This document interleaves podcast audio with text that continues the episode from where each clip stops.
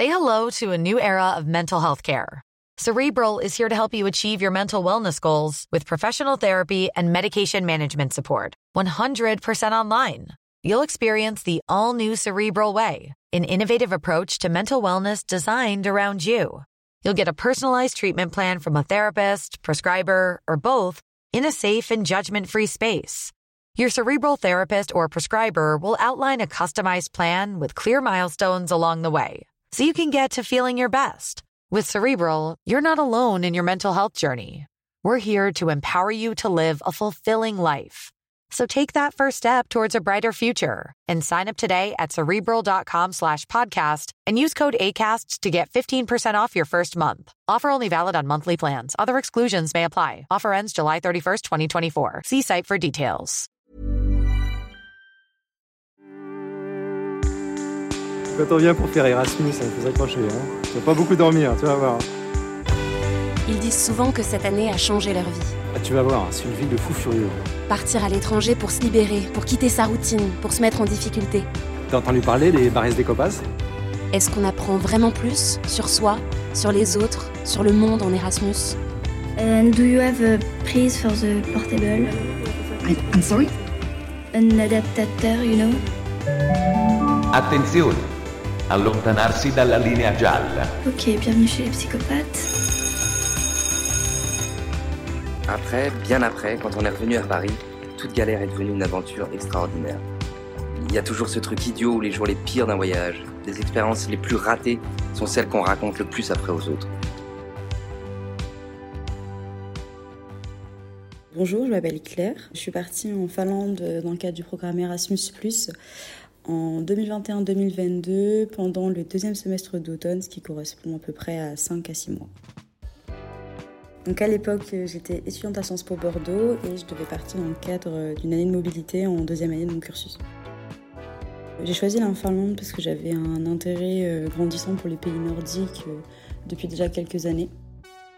J'avais cette envie de dépaysement total, de rencontrer quand même euh, un peuple qui a de grandes différences avec nous. Je suis en situation de handicap, c'est un handicap invisible, ce qui bien évidemment soulève des inquiétudes et des problématiques un peu plus différentes, je veux dire, de quelqu'un qui part en Erasmus d'une manière plus classique. Une fois sur place, il y avait cette problématique de trouver quelqu'un qui certes était bilingue, qui aussi me correspondait, puisqu'on parle de séances de kinésithérapie en l'occurrence. Ça a été euh, un travail de recherche pour trouver effectivement euh, ce dont j'avais besoin, dont le but euh, principal était en fait que je puisse vivre un, un Erasmus la manière la plus normale possible, comme tout un chacun, comme tout le monde, comme n'importe quel étudiant. Donc j'avais fait des recherches sur internet, sur les sites de la ville, pour trouver quelqu'un qui parlait anglais dans le cadre professionnel. Une fois que j'ai cherché les kinésithérapeutes, les kinés, je me suis rendu compte qu'il y avait beaucoup de kinés qui n'affichaient pas qui parlaient l'anglais, en tout cas que ce n'était pas forcément une possibilité avec leurs patients. Et c'était le cas pour, pour cette kiné cette kiné-ci.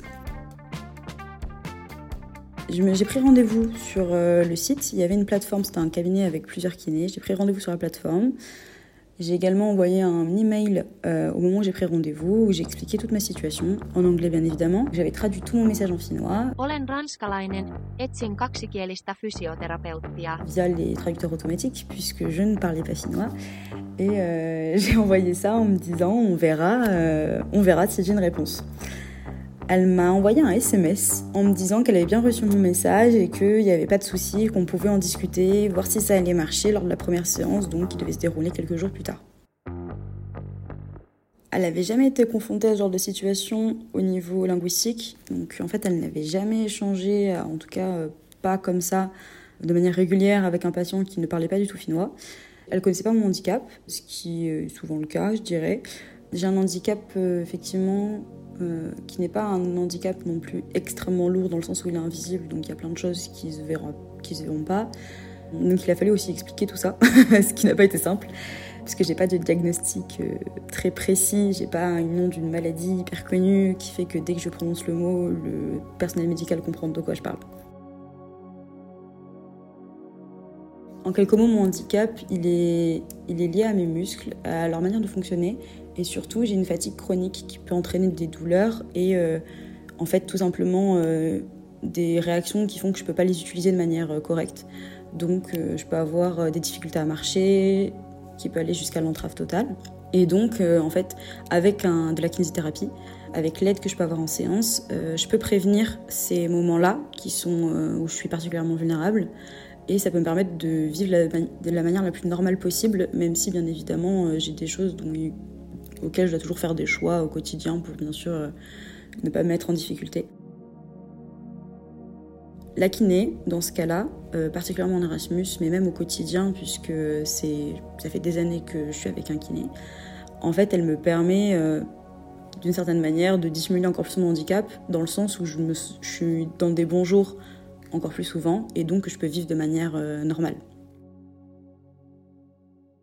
Donc j'avais vu une photo, je crois, sur internet. Et euh, donc je suis quand même arrivée en me disant, je sais à peu près qui c'est. Mais une fois que tu te retrouves devant la personne, tu te rends forcément compte, en fait, non, tu sais pas du tout euh, qui c'est.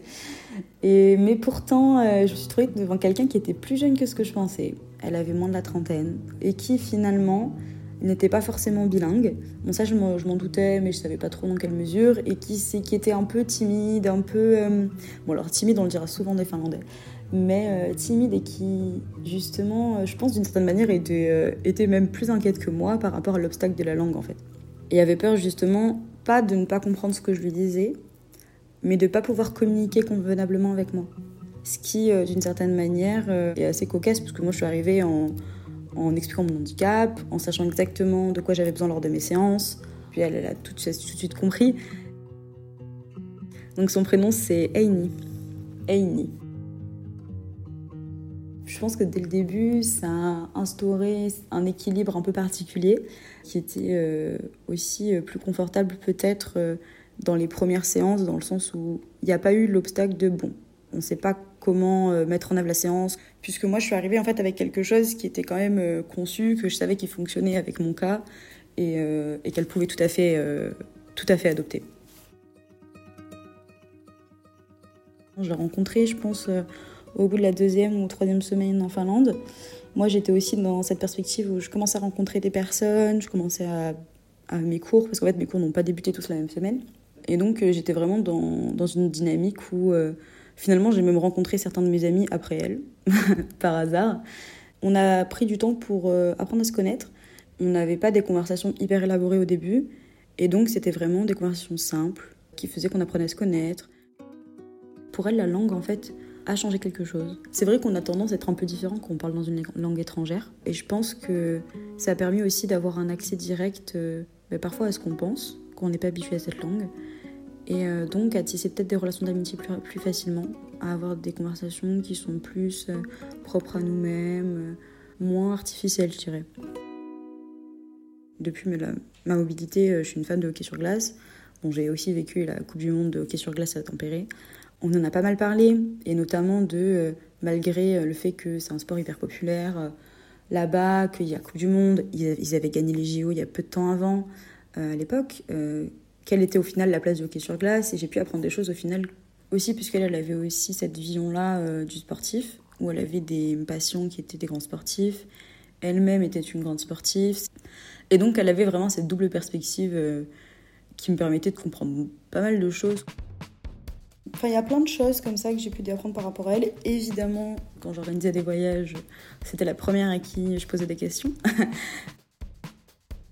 Ma mère est venue une semaine en février et je voulais l'emmener en Laponie, mais euh, en fait je pouvais me baser sur euh, tous les guides touristiques, ce que j'ai fait, on va pas se mentir. Mais c'est vrai qu'en fait, euh, grâce à elle, j'ai pu vraiment organiser le voyage de A à Z parce que j'ai eu des conseils de quelqu'un de l'intérieur en fait. L'ai rencontré lorsque j'ai débuté mes séances de kiné en janvier, donc c'était en janvier 2022. Et ensuite, je l'ai vu dans un rythme qui est de une à deux fois par semaine. Je l'ai vu même trois fois par semaine. C'est parce qu'en fait, c'est aussi au besoin par rapport à ma pathologie. Donc, ça m'est arrivé de l'avoir trois fois par semaine, sachant qu'entre-temps, j'ai eu, euh, j'ai eu une rupture de ligament croisé et j'ai dû euh, du coup faire des NIREM, j'ai été aux urgences, ce genre de choses là-bas. Et en fait, elle m'a aidé à traduire tous les comptes rendus, puisque malgré le fait que dans les systèmes hospitaliers, ils parlent anglais, tous les comptes rendus sont en finnois. Donc, euh, je me suis retrouvée face à un obstacle, c'est-à-dire que Google Traduction ou DeepL ne suffisait plus, et euh, elle m'a pas mal aidée euh, à ce niveau-là, j'avoue. Je savais que si j'avais un problème, euh, en fait, je l'ai réalisé à la fin. Le dernier mois, j'ai réalisé qu'en fait, si j'avais un problème n'importe quoi, je pouvais vraiment compter sur elle. Et ça a été plus une surprise. C'est-à-dire que les premiers mois, on discutait vraiment pas mal et moi j'apprécie les séances, mais je ne pensais pas qu'on tissait vraiment cette relation d'amitié, puisque les Finlandais sont assez distants mine de rien. Et euh, elle, je pensais pas qu'elle s'attachait à ce point-là. Ça s'est vu petit à petit, on va pas se mentir. Et à la fin, euh, effectivement, euh, notamment quand on a proposé une sortie qui avait rien à voir avec les séances, là oui, Enfin, j'ai réalisé que c'était un attachement mutuel. Elle m'a proposé d'aller voir un match euh, puisque la saison commençait et qu'elle voyait que j'avais adoré le hockey sur glace, que j'étais totalement euh, intégrée dans cette optique-là de sport à la finlandaise. Donc, elle m'a proposé d'aller voir un match. C'était le début de la saison et en finale, elle m'a même emmenée avec sa mère et c'était super.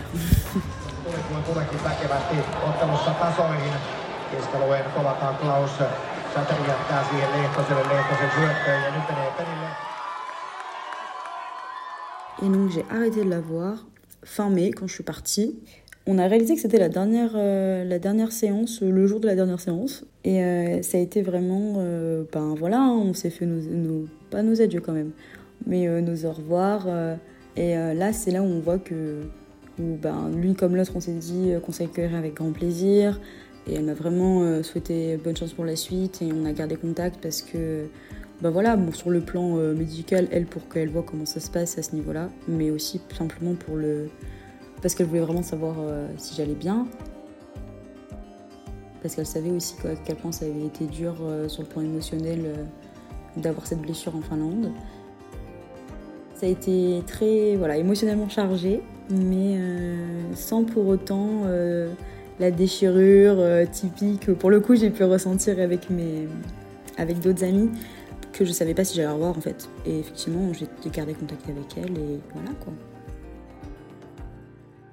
Je dirais qu'en général dans la vie, je me pose pas trop de questions. C'est-à-dire que j'apprécie le temps que je passe avec euh, telle personne ou telle personne et euh, je vois ce, qui arrive, puisque parfois on est sur différentes longueurs d'onde. Évidemment, il va y avoir des moments de ma vie où je suis pas du tout ouverte à, de nouvelles amitiés parce que je suis très occupée ou euh, finalement, quelque part, comme tout le monde, je me sens très sécurisée dans euh, le cercle d'amis que j'ai et donc j'échange avec de nouvelles personnes mais je me sens je suis pas forcément ouverte à ça.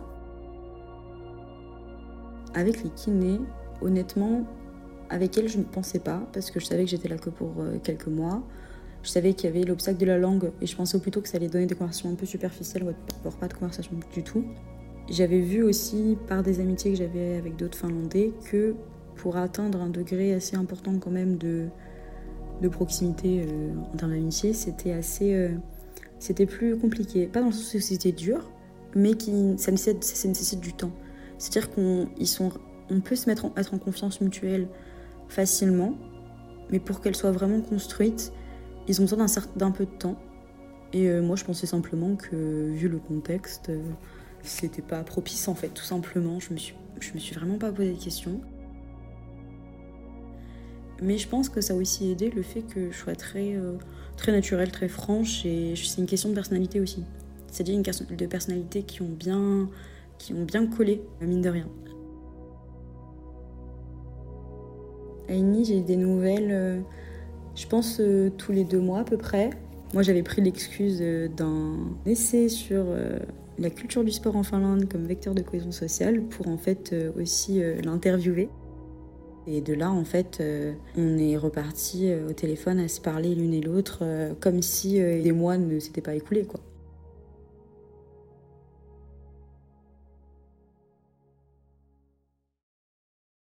On ne va pas se quitter comme ça. Vous avez aimé cet épisode? Sportif, généraliste, sexo ou scientifique, varié mais toujours bien informé. Découvrez les autres podcasts de la rédaction 20 minutes sur votre application d'écoute préférée ou directement sur podcast au pluriel.20minutes.fr. Et merci de nous avoir écoutés.